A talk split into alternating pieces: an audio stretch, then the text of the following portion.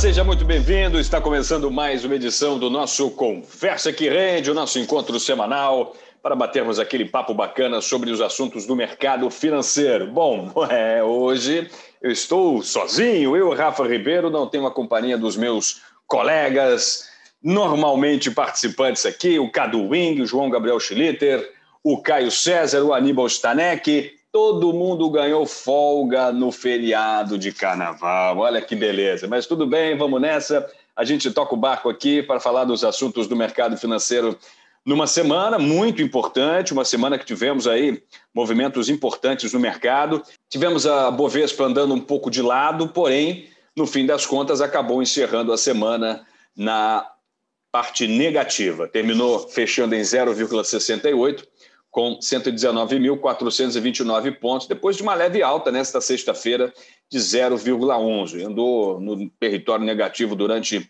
é, boa parte dessa última sexta-feira, dia 12 de fevereiro, e acabou fechando no positivo. Mas, de fato, é tivemos um território muito difícil para o índice nessa semana, muitos ruídos políticos acontecendo, tivemos é, é, uma preocupação imensa com a interferência do Banco Central na Petrobras, por exemplo, que puxou o índice boa parte da semana para baixo. A gente vai tocar nesses assuntos. Bom, mas para começar a falar do Ibovespa, na última semana ela teve é, uma alta significativa de 4,5%, que apagou aí algumas perdas de 2021 e foi nesse cenário que iniciamos a semana. E começamos a semana já com a repercussão no mercado financeiro da atitude política, né, que foi tomada pelo presidente da Câmara, o Arthur Lira, na verdade, como a sua, seu primeiro ato como presidente, é, é, que foi pautar a independência do Banco Central, que é, sem dúvida, uma pauta muito recorrente no mercado financeiro, nos principais agentes. Né? Isso acabou acontecendo, teve uma ampla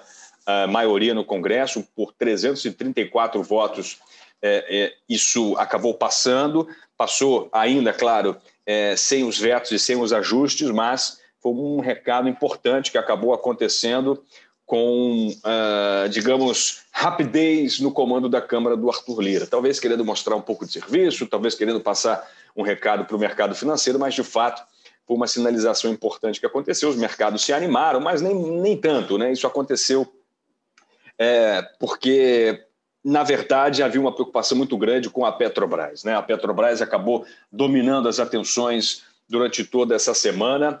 É, ela foi a principal ação que movimentou o índice para baixo e acabou sendo um destaque negativo. Né? Parte importante dos tombos do Ibovespa durante a semana, eles vieram aí com as capotadas da empresa. Né? Pegou muito mal com o mercado, descobri via imprensa, mais uma vez a imprensa fazendo um trabalho importante, nesse caso com a agência Reuters, pegou muito mal com a imprensa descobrir, faz algum tempo que a estatal aumentou de três meses para um ano o prazo considerado para readequar os preços de combustíveis aos níveis praticados pela concorrência. Né?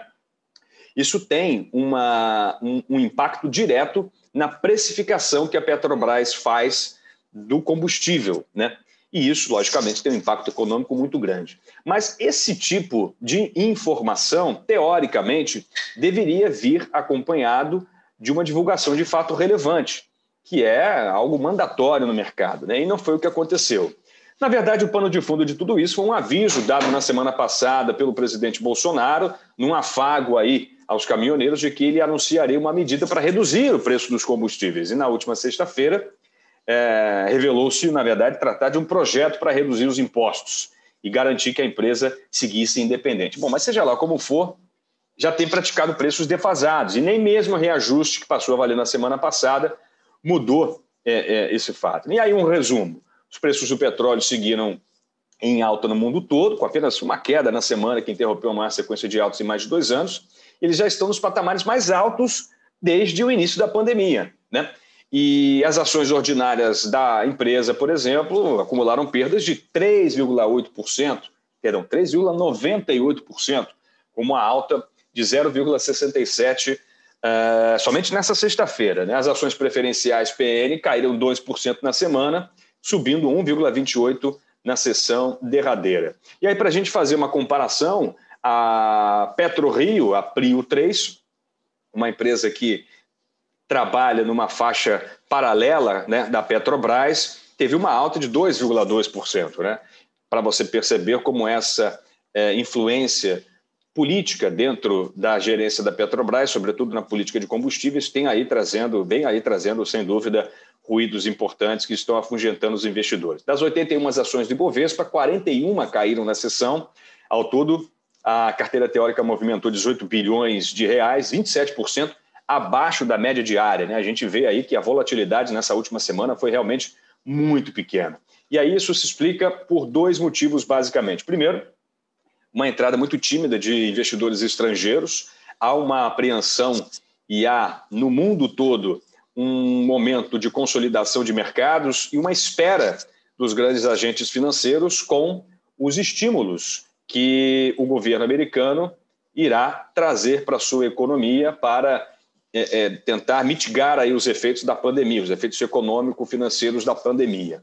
O pacote de 1,9 trilhão de dólares deve ser aprovado pelo Congresso americano, vai ainda passar por outras instâncias e a previsão é que no dia 14 de março somente isso seja de fato é, uma pauta que seja superada. E aí a expectativa é que até lá os mercados andem bastante de lado e, claro, a bolsa brasileira, uma bolsa muito afetada pelos movimentos externos, acaba sofrendo um pouco. Para traduzir rapidamente os números do Ibovespa, tivemos aí uma variação positiva de 0,11 na semana, uma queda de 0,68.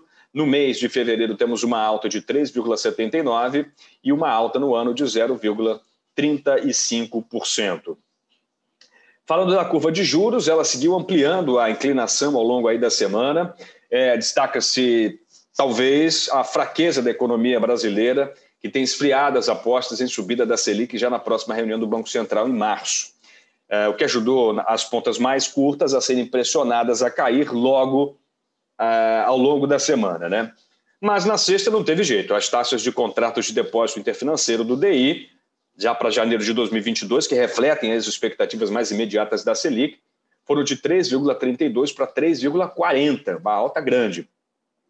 E o fim da curva da ponta alta, ligado à intensidade da um cheiro forte de calote do governo no ar, consequentemente, a expectativa de juros condizentes a esse risco. Lá na frente, as taxas subiram de 2031, de 2031 é, é, o ano, né, logicamente, subiram de 7,86% para 7,97%. O preço do dólar à vista no Brasil, por sua vez, cedeu a pressão aí vinda dos Estados Unidos, fechou o dia 0,27% mais barato, com 5,37 reais, R$ 5,37. Pela mesma razão, o real se valorizou aí 0,17 em relação à moeda americana na semana. No dia, uma variação negativa, portanto, de 0,27. Na semana, menos 1,77. No mês, 1,77. No ano, uma valorização de 3,60. Ah, é, é, é, verdade que a aprovação do projeto de autonomia do Banco Central foi aguçando aí algumas esperanças né, de que as reformas propostas pelo governo deslanchem, enfim, mas era de se esperar ainda mais peso dada essa agenda pelo deputado Arthur Lira e pelo senador Rodrigo Pacheco, os presidentes das respectivas casas, né, o Congresso e o Senado, com o apoio do Planalto. E depois de eleitos, eles acabaram passando a falar com mais urgência dos novos auxílios emergenciais, foi outra, outra pauta muito importante, muito demandada na Bolsa de Valores. O senador Rodrigo Pacheco avisou que não quer condicionar novos estímulos a contrapartidas desejadas pela ala econômica do Planalto, leia-se novos impostos como a nova CPMF, e o deputado Arthur Lira basicamente intimou o Paulo Guedes na semana passada a encontrar uma solução para aumentar aí ou para tentar de alguma maneira buscar algum tipo de fôlego financeiro para o auxílio emergencial e que vai explodir o teto de gastos de vez mesmo, né? A defesa dos novos gastos para evitar uma maior por bem ou por mal, do ponto de vista é, daí, da, basicamente da solvência do governo, parece ter aí um respaldo político nas redes sociais. Foi um, um triunfo eleitoral do Jair Bolsonaro a tentar entrar no Planalto. E aí a gente tem a narrativa de que a economia brasileira está realmente entrando num colapso, né? Ela vem bem se consolidando essa narrativa aí pelos atores financeiros nas redes sociais, ganhou muita evidência essa semana, uma percepção de uma inflação mais forte, Uh, aí aliado talvez a discussões sobre o auxílio emergencial, autonomia do Banco Central, levou muitos internautas a criticar aí a forma como a economia está sendo gerida no país. é, muitos relatórios de internautas aí forçados a escolher entre comprar comida ou pagar contas, né? Foi o que a gente percebeu aí durante a semana. Muitos relatos, né? Mas não é, claro, bem assim. Não tem essa dicotomia tão forte, tão grande. A verdade é que a falta do emprego tem sido um tema constante nas conversas. Isso, sem dúvida nenhuma, pautou as redes sociais.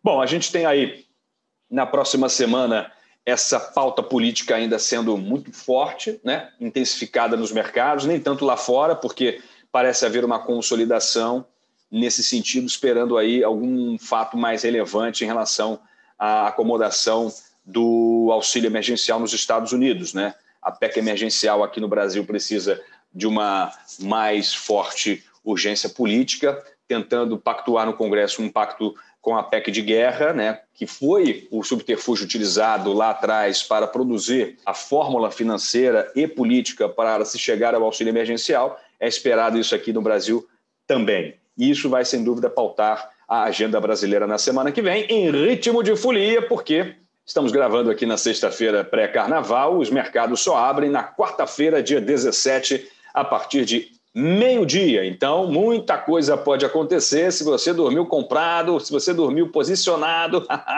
Cuidado, tenha preocupação. Quarta-feira, acorde cedo, estude os mercados e esteja preparado para os movimentos bruscos que podem acontecer. É isso, galera. Agradeço demais a audiência de vocês. Aproveitando para convidá-los mais uma vez a acessar as nossas redes sociais. Estamos no Instagram, instagram.com.br MacLeodPartners. Diariamente eu produzo um resumo sobre os principais assuntos do mercado financeiro. Nós estamos também no LinkedIn, linkedin.com.br MacLeodPartners.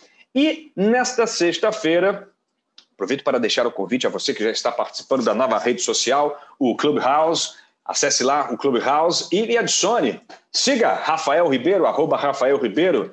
Nós estamos, a partir desta sexta-feira, inaugurando um novo canal de comunicação com vocês no Clubhouse Todas as sextas-feiras, a partir de sete da noite, eu estarei ao lado de João Gabriel Schlitter e do Emanuel MacLeod, nosso CEO, para conversarmos sobre os assuntos do mercado financeiro. A gente vai estar aí produzindo esse conteúdo, um bate-papo descontraído, informal, muito bacana, tentando trazer aí cada vez mais pessoas interessadas em conteúdos relevantes, criativos, sobre investimentos e sobre o mercado financeiro. Bacana? Não deixe de assinar o nosso podcast, de espalhar aí o nosso episódio pelas suas redes sociais e, claro, mandarem aí as suas perguntas. Venha com a gente, venha produzir o programa junto conosco. Muito obrigado pelo prestígio da sua audiência e até a próxima. Tchau, tchau.